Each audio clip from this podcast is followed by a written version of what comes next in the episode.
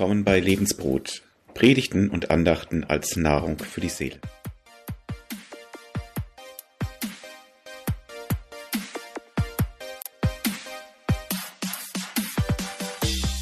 Man lebt nur zweimal. Natürlich James Bond, klar. Wobei man sagen muss, das war ja alles Fake. James Bond war ja gar nicht wirklich tot. Der hat seinen Tod vorgetäuscht und dann war er quicklebendig. Es ist schon interessant, wie stark wir von Tod umgeben sind und wie wenig wir darüber reden und wie wenig wir auch teilweise darüber wissen. In an den Fernsehabenden, ich weiß nicht noch, wer noch Fernseh schaut, aber an den Fernsehabenden äh, ist ja eine Flut von Krimis zu sehen, wo ganze Bataillone von Leuten jeden Abend gemeuchelt werden und wir uns daran irgendwie ergötzen. Auf der anderen Seite erleben wir auch, wenn wir in den Nachrichten schauen, den realen Tod ohne Fake. Ob das im Krieg der Ukraine ist, ob das an anderen Stellen vielleicht während der Corona-Zeit war, wo uns das so nahe gerückt ist, auf den Pelz gerückt ist. Vielleicht auch in unserem persönlichen Leben. Wir halten uns uns zwar möglichst weit vom Leib, aber wir kommen nicht darum herum. Jeder von uns wird spätestens einmal mit seinem eigenen Tod konfrontiert sein. Vor anderthalb Wochen rief mich ein guter Freund an und sprach davon, dass er eine Diagnose hat, die gegebenenfalls auch zum Tod führen kann.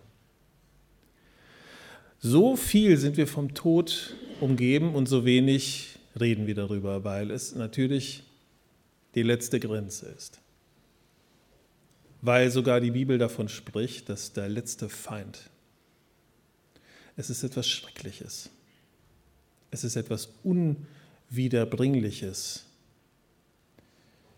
Dabei haben wir doch als Christen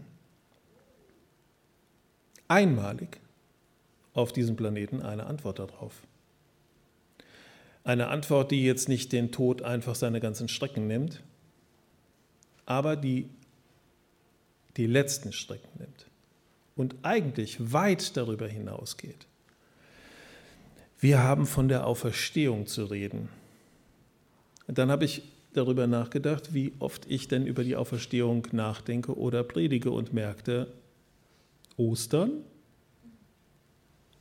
und dann mehr über die Auferstehung von Jesus. Und ich dachte, das ist zu wenig. Es ist doch etwas Zentrales, eine zentrale Frage von uns Menschen. Was wird sein? ist das mit der Auferstehung tatsächlich zu erwarten und zu erhoffen? Im vergangenen Jahr habe ich ein Interview im Spiegel gelesen mit Thomas de Maizière, ehemaliger Bundesinnenminister, Bundesverteidigungsminister und so, den ich sonst sehr schätze. Und er wurde auf seinen Abschied aus der Politik angesprochen. Und für einen Politiker ist es, glaube ich, immer schon gleich Sterben. Ja, der Interviewer kannte Herrn de Maizière und äh, wusste, dass er bewusster Christ ist und meinte, also für ihn bedeutet wohl der Tod nicht das Ende. Und ich dachte, was für eine Chance, was für eine Gelegenheit, im Spiegel darüber zu reden, dass der Tod nicht das Letzte ist, nicht das Ende ist. Und daraufhin gab er die Antwort, ja, ich glaube an die Auferstehung. Also an die körperliche Auferstehung glaube ich nicht auch nicht daran, als Wurm oder Vogel wiedergeboren zu werden. Wir wissen es nicht, wir hoffen nur. Und ich dachte, schade. Das ist so, wie wenn im Länderspiel der einen Meter vom Tor ist und das Ding noch daneben macht. Schade. Es ist schade, dass ein so kluger Mensch an dieser Stelle so schwach informiert ist. Wir wissen es nicht, wir hoffen nur. Ich würde sagen, wir wissen sehr viel und wir hoffen noch mehr. Schon zu biblischen Zeiten war das übrigens so, dass Menschen sich das nicht vorstellen konnten.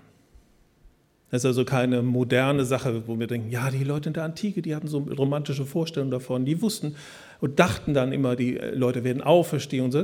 Nein, das ist Unsinn. Damals hat man das für lächerlich gehalten. Paulus zum Beispiel in Athen, der Apostel in der intellektuellen Metropole seiner Zeit, spricht und die finden das total interessant. Er spricht von was Neuem, die hören ihm zu und so, bis er an die Auferstehung kommt. Ja, da war es vorbei. Die Intellektuellen rümpfen die Nase, einige fangen an zu lachen, die anderen sagen, naja, vielleicht später mal. Und ganz wenige sagen, da ist was dran. Das ist die wichtigste Antwort, die ich in meinem Leben brauche. Aber trotzdem hat Paulus daran festgehalten, obwohl zu seiner Zeit ganz viele Leute nicht daran geglaubt haben. Ja, nicht einmal unter den Juden, die Sadduzäer, Auferstehung, schwierig.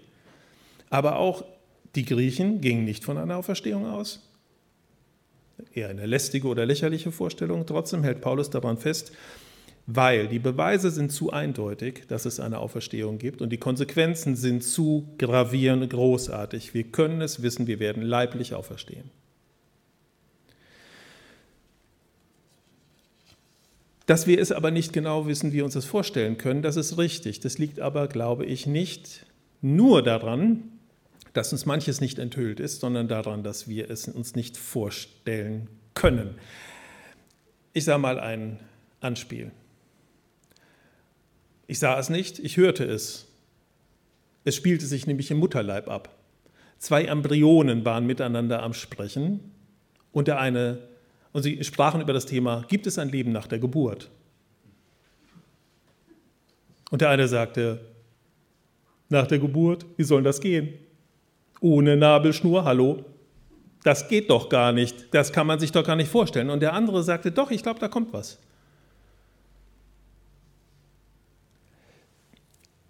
Ich glaube, dass es uns vielleicht auch so ähnlich geht. Wir glauben ja, dass wir so schlau sind, aber ich glaube, dass wir gewisse Grenzen nicht überschritten haben und deswegen nicht wirklich wissen, wie das werden wird, weil wir alles natürlich mit dem vergleichen, was wir momentan erleben. Ganz klar, mit was sonst.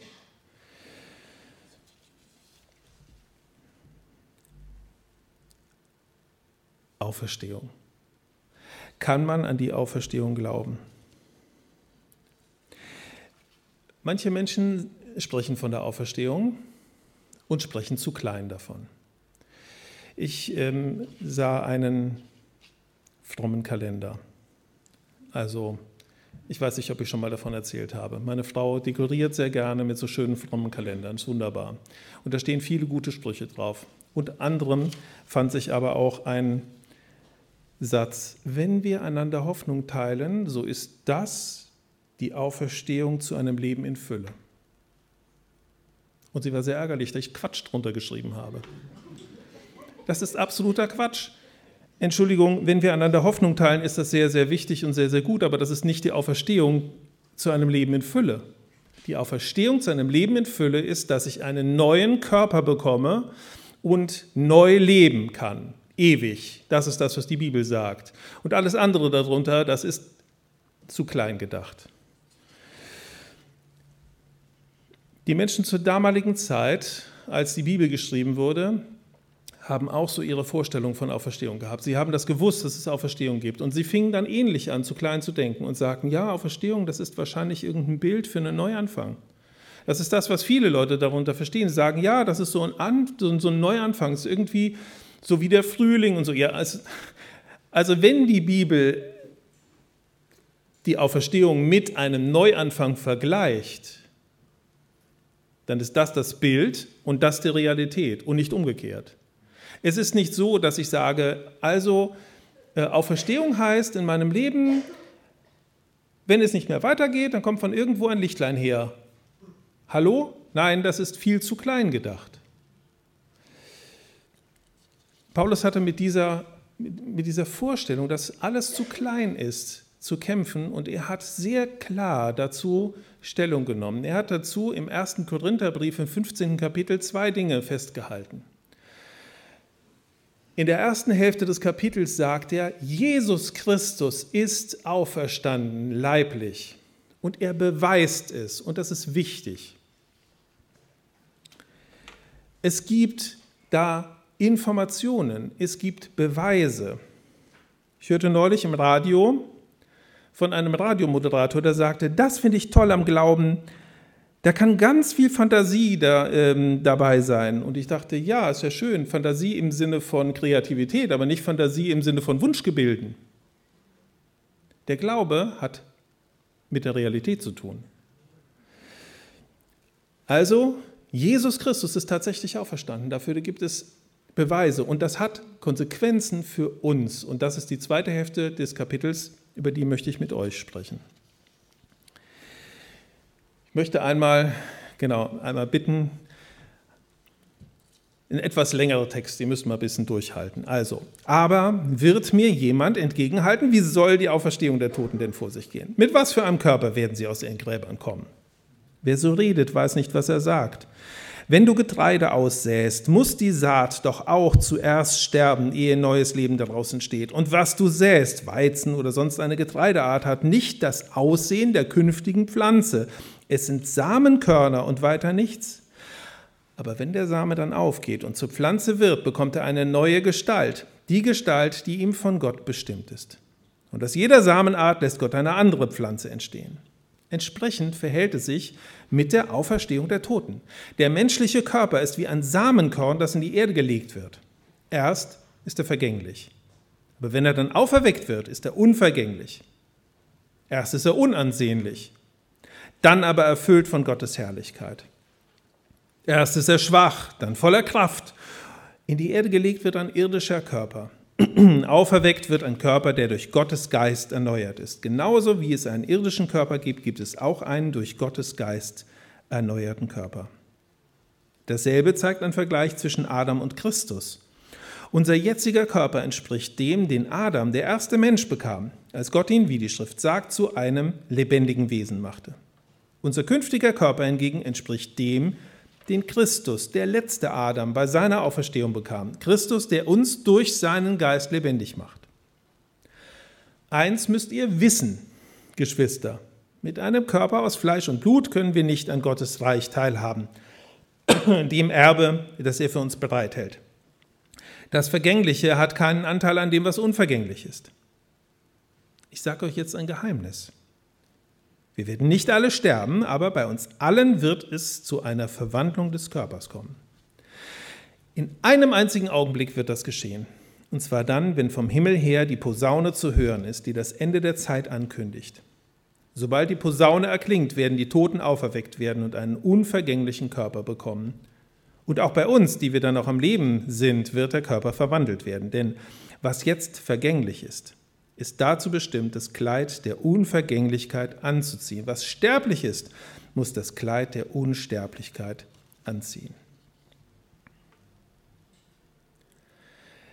Es gibt einige Dinge über dieses zweite Leben zu wissen, das uns Paulus hier sagt, weil Gott es ihm enthüllt. Ich möchte dazu vier Dinge sagen.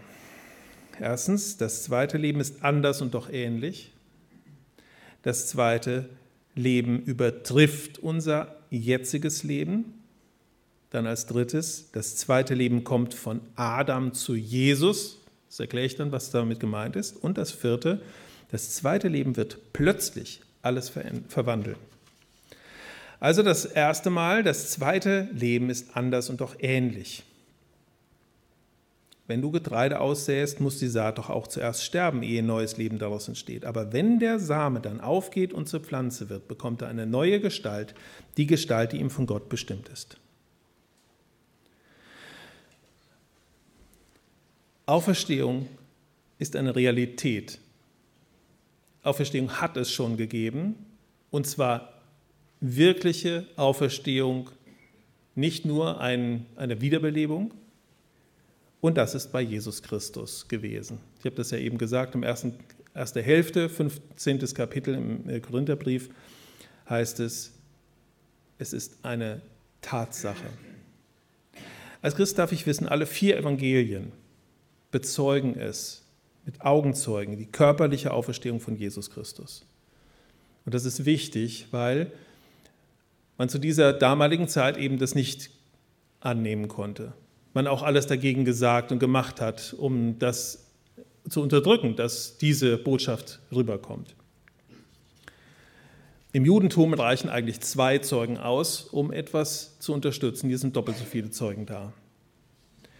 Und darüber hinaus, sagt Paulus, ist es nicht nur so, dass vier Evangelien das bezeugen, wobei bei diesen Evangelien ganz viele Personen dann wieder genannt werden, die das gesehen haben, sondern er sagt, es gibt eine ganz, ganz, ganz große Zahl. Einmal waren es 500 Leute auf einmal, die Jesus Christus gesehen haben. Es ist tatsächlich wahr. Es ist eindeutig nachgewiesen übrigens, dass Jesus tatsächlich tot war. Das ist ja auch wichtig. Er war nicht scheintot. Er ist nicht irgendwie reanimiert worden. Es ist kein anderer gestorben sondern die römischen Soldaten haben es amtlich nachgewiesen, dass er tot war, indem sie ihm die Lanze in die Seite gestochen haben und dann festgestellt haben, da ist nichts mehr.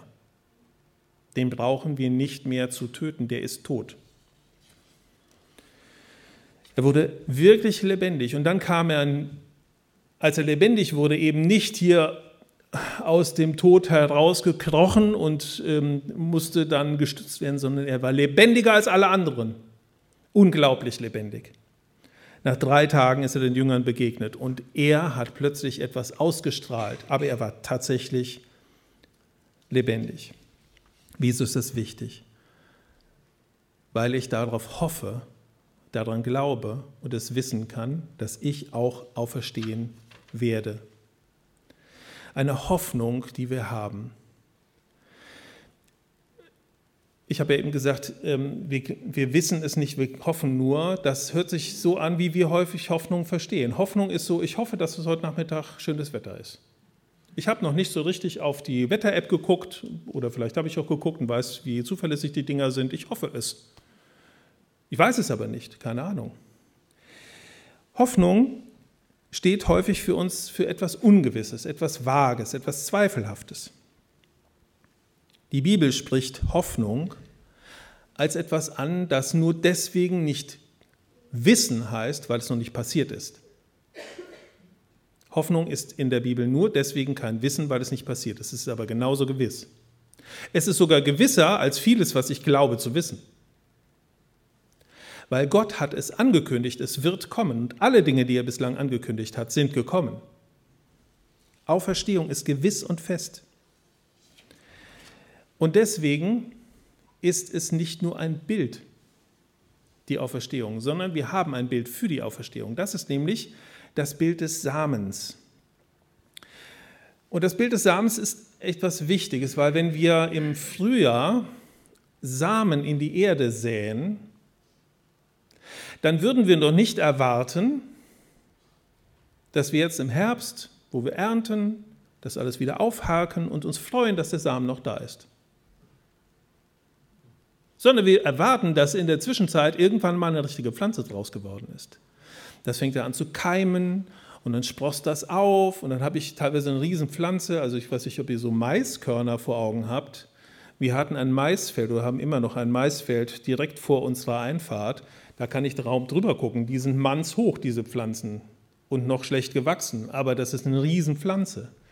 Ich würde sagen, diese Pflanze unterscheidet sich ganz prinzipiell von diesen kleinen Maiskörnern. Es ist unglaublich, dass die ganze Information in diesem Maiskorn drin ist, so eine Pflanze herzustellen. Sie ist anders, natürlich. Und sie enthält Maiskörner. Deswegen ist sie auch ähnlich. Also eine Maispflanze hat auch Maiskörner, logisch. Deswegen baue ich die Dinger ja an.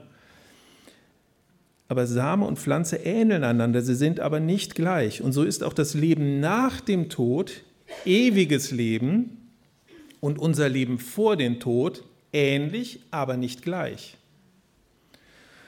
Und deswegen der zweite Punkt, einmal klicken bitte. Das zweite Leben übertrifft unser jetziges Leben. Das ist manchmal vielleicht die Vorstellung, ähm, die uns begegnet. Naja, das nach dem Tod, Hoffentlich ist da noch eine gewisse Erinnerung an mich da oder hoffentlich ist da so ein Energiefunke, der nicht verloren geht oder hoffentlich, hoffentlich ist das nicht so, dass man im Jenseits da so als Geist irgendwie drum irrt. Ja, das ist nicht biblisch, das wird nicht so sein. Die Bibel sagt über den menschlichen Körper,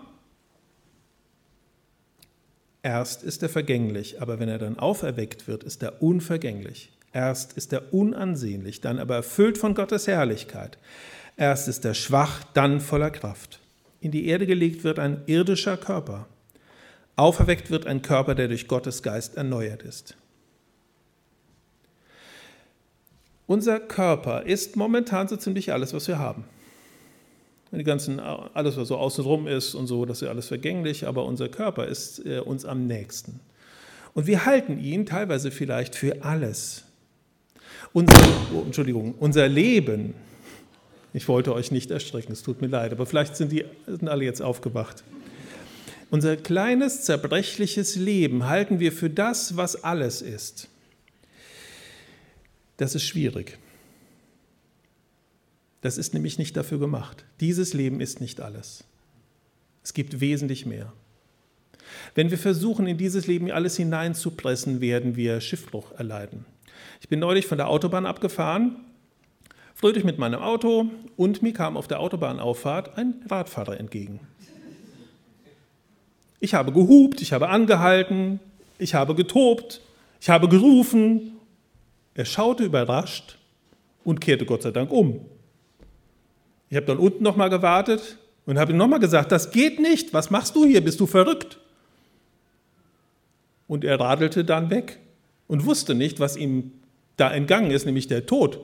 Es ist extrem gefährlich. Man kommt ins Radio, ja, aber sonst? Es ist schrecklich. Was macht er auf, dem, auf der Autobahn? Das Fahrrad ist nicht dafür gedacht. Aber so leben wir vielleicht manchmal unser Leben, weil wir denken, wir müssen alles hineinpacken. Und wir versuchen mit unserem Leben auf die Autobahn zu kommen. Das ist aber nicht dafür gedacht. Gott hat uns geschaffen für die Ewigkeit, aber nicht mit unserem jetzigen Körper. Wir brauchen nicht alles hineinzupacken. Wir dürfen jetzt das Leben wahrnehmen und auch nutzen und genießen. Also ich fahre gerne Fahrrad zum Beispiel, mache ich da viele Sachen mit, aber nicht auf der Autobahn. Unser Leben will ich nicht madig machen. Unser Leben ist schön. Gott hat es uns ja geschenkt. Gott hat uns bewusst einen Körper gegeben. Wir sind eben nicht nur so Kopfwesen, die sich irgendwie zufälligerweise in einem Körper befinden, sondern unser Körper hat ganz, ganz viel mit uns zu tun. Aber es ist ein Auftakt. Die Musiker wissen, was ein Auftakt ist. Das ist noch nicht mal ein ganzer Takt. Das ist nur eine Note, ein Auftakt. Und dann kommt das Lied. Und dann kann die Symphonie kommen. Also eine riesige musikalische Darbietung kann dann kommen, gewaltig, mit einem Auftakt. Und wir sind momentan am Auftakt. Das ist wichtig, dass man den Auftakt auch erwischt, gerade wenn man mit mehreren Leuten zusammen sind, dass alle dabei sind und wissen, jetzt geht's los. Deswegen diese Note ist nicht unwichtig. Aber im Verhältnis zur Symphonie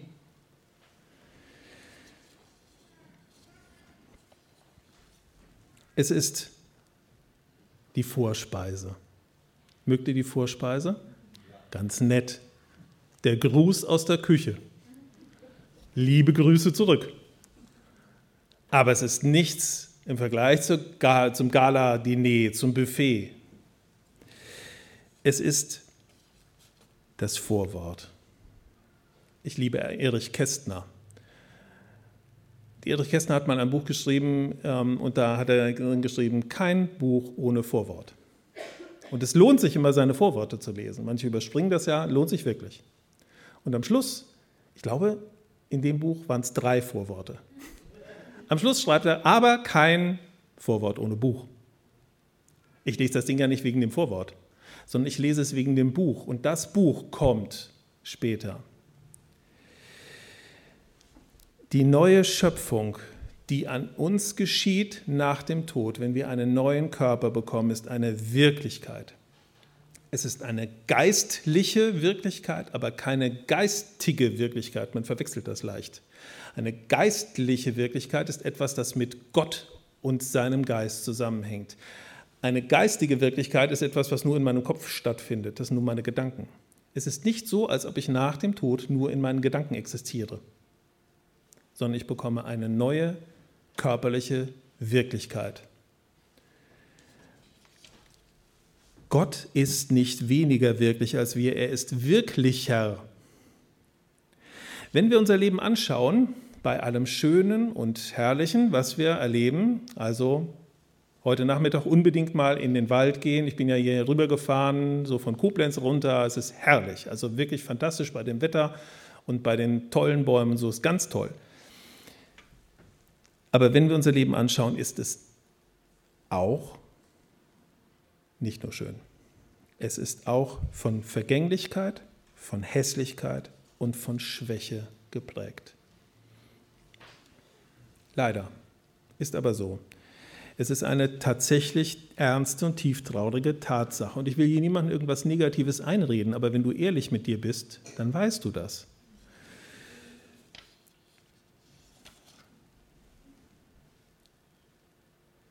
Wenn wir von schwerer Krankheit gezeichnet sind, wenn Menschen um uns herum von schwerer Krankheit gezeichnet sind, dann merken wir, wie vergänglich es ist, wenn wir Menschen loslassen müssen, wenn sie einfach vergehen, wenn so vieles in unserem Leben vergeht, zerbricht, wenn manches in unserem Leben hässlich und schlimm und schlecht ist, unser Leben teilweise erfüllt von Misserfolg ist, von Ängsten, von Furcht, von Enttäuschungen,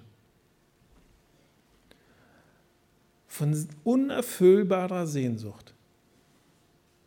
Ich glaube, dass Gott in unser Leben durchaus manches davon auch hineingibt mit einem gewissen Ziel. Ich glaube nicht, dass alles Schlechte immer einen großen Grund haben muss und ein großes Ziel haben muss, aber ich kann darauf vertrauen, dass Gott auch mit dem Schlimmsten und Schlechtesten tatsächlich ein Ziel verfolgen kann. Ich möchte es aus seiner Hand nehmen. Ich glaube, dass unsere Sehnsucht in unserem Leben, dass manche Dinge uns nicht gewährt werden, egal wie wir uns danach sehen. Und das sind vielleicht wichtige Dinge. Gesundheit, ein Partner, Erfolg, was auch immer, diese Sehnsucht, es nicht erfüllt zu bekommen, soll uns, glaube ich, unter anderem darauf hinweisen, eines Tages geht es in der Ewigkeit weiter.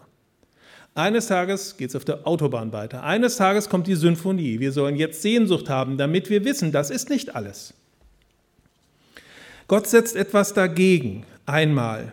Er setzt etwas Neues dagegen, Unvergänglichkeit gegen die Vergänglichkeit, also Ewigkeit. Wir haben einige Lieder heute Morgen gesungen, die etwas mit der Ewigkeit zu tun haben. Unvergänglichkeit, keine Grenze mehr, kein Tod, kein Verfall. Oder gegen die Hässlichkeit setzt Gott Herrlichkeit. Herrlichkeit, leuchtende Pracht von Gott her. Seine Schönheit, seine Ehre. In der Bibel heißt das Wort für Herrlichkeit im Alten Testament auch ein Schwergewicht, etwas Gewichtiges und nicht so leichter Spreu, der wieder verfliegt, sondern etwas Wichtiges. Und gegen die Schwäche setzt Gott volle Kraft, Allmacht, unbegrenzte Möglichkeiten. Diese Verse, die hier stehen, Vers 42, sind für mich in jeder Beerdigung Licht aus dem Himmel. Diese Verse lese ich am Grab und kann dann sagen, erst ist er vergänglich, dann auferweckt wird, ist er unvergänglich. Erst ist er unansehnlich, dann aber erfüllt von Gottes Herrlichkeit.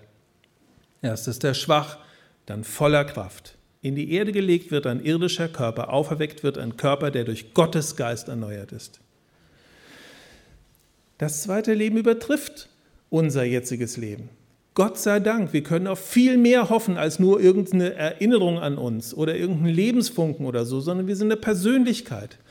Gott wird uns neu schaffen. Deswegen als drittes, einmal klicken bitte. Das zweite Leben kommt von Adam zu Jesus. Ich lese mal diesen Verse, Dasselbe zeigt ein Vergleich zwischen Adam und Christus. Unser jetziger Körper entspricht dem, den Adam, der erste Mensch, bekam, als Gott ihn, wie die Schrift sagt, zu einem lebendigen Wesen machte. Unser künftiger Körper hingegen entspricht dem, den Christus, der letzte Adam, bei seiner Auferstehung bekam. Christus, der uns durch seinen Geist lebendig macht. Unser jetziges unser jetziger Körper ist ein absolutes Wunderwerk. Äh, das merken wir immer dann, wenn er nicht mehr funktioniert. Was vorher alles ging, was da für eine Biochemie in mir drin läuft, obwohl keiner meiner Zellen irgendwann mal Chemie studiert hat. Unglaublich. Was ich alles kann, merke ich erst, wenn ich es nicht mehr kann. Aber es ist ein Wunderwerk. Es wird bei der Schöpfung von Gott als sehr gut bewertet, wir Menschen. Aber es blieb nicht dabei. Adam, der erste Mensch, hat nicht nur einen Körper bekommen, der sehr gut war, sondern er hat sich von Gott abgewendet. Er hat gegen Gott rebelliert, hat sich gegen Gott gestellt. Das nennt sich Sünde. Und diese Sünde, die hatte zur Folge, dass ganz viel kaputt gegangen ist. In der ganzen Schöpfung übrigens, aber auch bei ihm. Und dass plötzlich der Tod in die Welt kam. Dieser Situation, dieser Haltung, diesen Beziehungsbruch haben wir das alles zu verdanken. Und das ist bis heute so, dass mein Leben nicht mehr so ist, wie es sein sollte. Und mein Leben aber eigentlich in diese Richtung gehen soll. Ich soll Beziehung wieder zu Gott haben. Paulus sagt, wenn dein Leben zu Jesus gehört, dann kann diese Schuld, diese Sünde beglichen werden, dann kann das wiederhergestellt werden, dann kannst du auch die Hoffnung wieder haben, also die feste Aussicht auf ein neues Leben, auf ein Leben, das wieder nur sehr gut ist.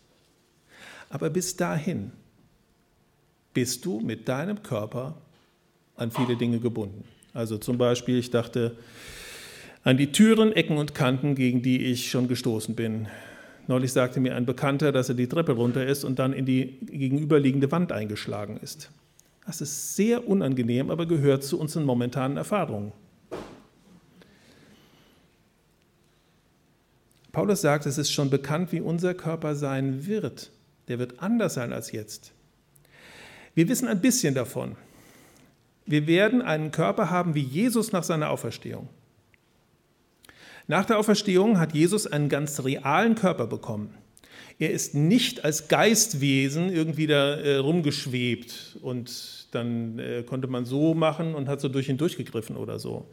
Sondern er hat gesagt, ihr könnt zu mir kommen und ihr könnt sehen, hier ist die Seite, wo mich die Typen amtlich gestochen haben. Die Wunde ist noch da. Ihr könnt in meinen Händen und meinen Füßen sehen, da ist eine Wunde da. Ihr könnt eure Hand hineinlegen, ihr könnt es anfassen. Es ist ein realer Körper.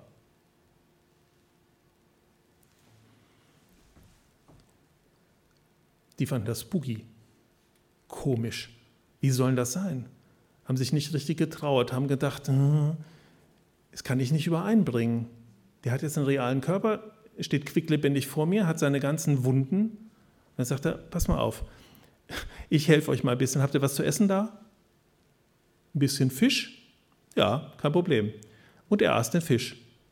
Jesus ist den Fisch und er fällt nicht durch. Er liegt nicht auf dem, auf dem Stuhl, wo er gesessen hat. Er kann den essen. Muss aber nicht. Und das ist jetzt anders weil Jesus hat nicht nur einen Körper, der eben ganz real ist und ganz konkrete Dinge tun kann. Und wir brauchen als Menschen einen konkreten Körper für vieles, was wir später im Himmel tun werden. Aber das ist nicht alles, sondern Jesus Christus hat kein Problem mit Wänden. Er schlägt da nicht ein, sondern zack ist er da.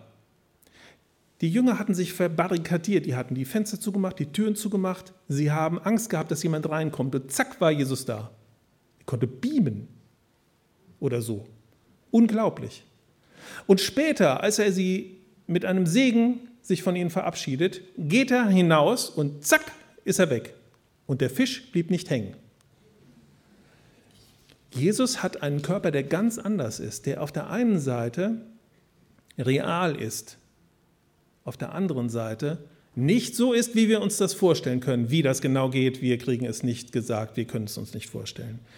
Wir werden einen neuen Körper bekommen. Paulus sagt, wir bekommen einen Körper, der so sein wird wie der von Christus. Er ist der Erste, der auferstanden ist, aber wir sind die, die auch auferstehen werden, wenn wir zu ihm gehören. Wenn wir die Sünde bei ihm gelassen haben. Und wir werden uns wiedererkennen im Himmel. Wir werden einander wiederkommen. Wieso sollte sich Gott momentan bei acht Milliarden Menschen so eine Mühe machen, jeden Einzelnen zu erlösen? Wenn er hinterher sagt, na, mache ich dann hier so eine Einheitsmasse draus. Nein, unsere Persönlichkeit wird wiedererkennbar sein. Gott liebt die Vielfalt. Und wenn, ich weiß nicht, wie du dich in deinem Körper fühlst. Dein Körper wird perfekt sein, in jeder Hinsicht. Wie genau, ich weiß es nicht. Neulich sagte mir jemand, eine alte Frau war gestorben, die lange Zeit fest im Bett gelegen hatte. Eine Frau, die im Glauben an Jesus gestorben war. Und da sagt ihr Sohn nach ihrem Tod, die Mutter kann jetzt hüpfen wie die Kälber. Er wusste, sie hat jetzt endlich alles wieder, was sie vermisst hat. Wir werden übrigens auch einen Körper brauchen. Ich hatte das ja eben schon mal angedeutet. Wenn wir im Himmel bei Gott sind, auf der neuen Erde, werden wir einen Körper brauchen. Wozu? Also wir werden nicht untätig oder Harfe spielend auf irgendwelchen Wölkchen herumsitzen. Ich weiß nicht, woher das kommt. Wir werden arbeiten.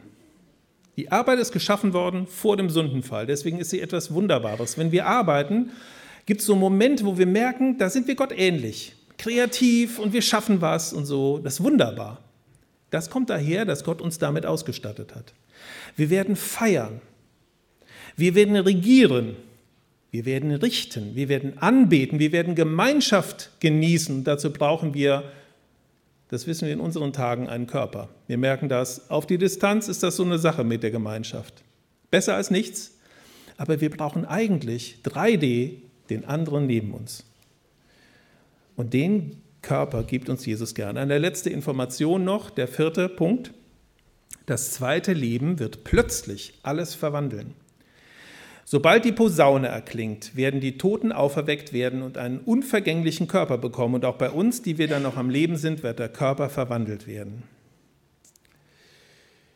Ja, wenn die Posaune erklingt. Das hört sich jetzt so ein bisschen an wie Märchen. Ne? Vielleicht denken wir, ja, das äh, hört sich interessant, aber es ist wie so dieser Traumurlaub, den ich mir niemals gönnen werde. Oder der Renteneintritt, der wahrscheinlich niemals kommt, weil das irgendwie immer noch weiter vorausgeschoben wird. Ich weiß nicht. Ähm, nein. Gesunde christliche Lehre hat immer beides gesehen, hat immer beides gehabt. Hat niemals den Himmel anstatt der Erde gesehen und hat niemals die Erde anstatt des Himmels gesehen. Manche Sekten, die haben den Himmel für alles gehalten und das Leben hier gering geschätzt und abgelehnt.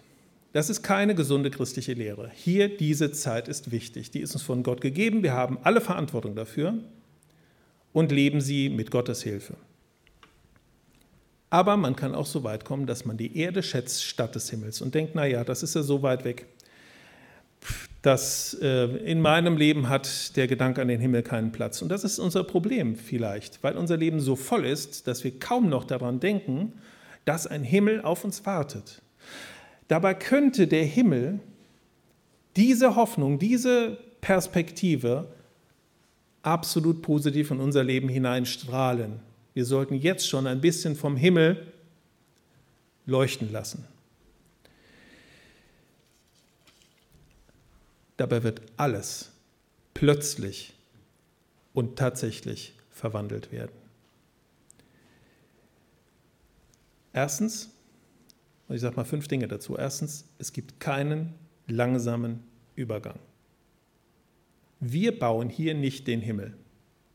Wir bauen hier auf der Erde, bauen manches auf und manches davon wird sich im Himmel wiederfinden, stimmt. Aber das hier ist noch nicht der Himmel. Wenn es in den Himmel geht, dann wird es plötzlich sein. Dafür gibt es zwei Optionen. Entweder, wenn wir sterben, das wird plötzlich sein. Da ist die Schnur abgeschnitten, da ist die Schale zerbrochen, so heißt es in der, im Alten Testament. Und wenn Gott das will, wird kein Arzt der Welt etwas dagegen machen können. Und solange Gott das nicht will, bin ich unsterblich. Aber es wird eines Tages plötzlich passieren, entweder wenn ich sterbe oder wenn die Posaune erklingt.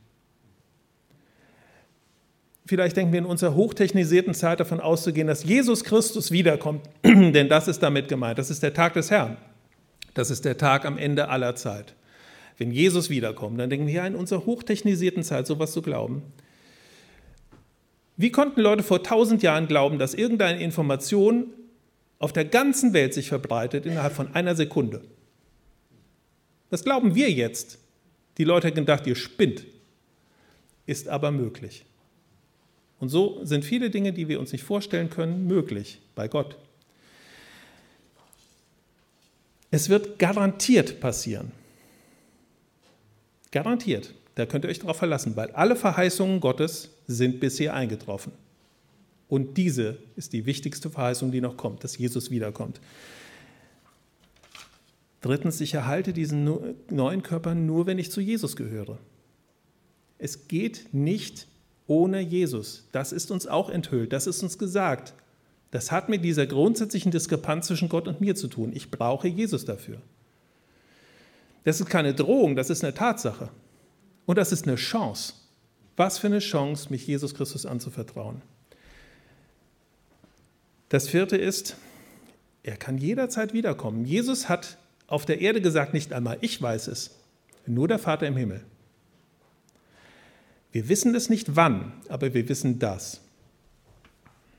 Jesus wird mich auferwecken, dann und wird mir einen neuen Körper geben. Und fünftens, wenn ich lebe, wird Jesus mir sofort einen neuen Körper geben. Ein neues Leben, wenn er real wiederkommt. Deswegen haben die Leute, die gestorben sind, uns nichts voraus und wir ihnen auch nicht. Wir wissen es nicht, wir hoffen nur. Nein, wir wissen es, wir wissen vieles und wir hoffen noch mehr. Und ich hoffe, dass diese Informationen und diese Aussichten und diese Hoffnung euch vielleicht nachdenklich machen, hoffentlich Hoffnung geben und euch in die Zukunft blicken lassen auf Jesus Christus und in der Gegenwart gut leben. Ich bete.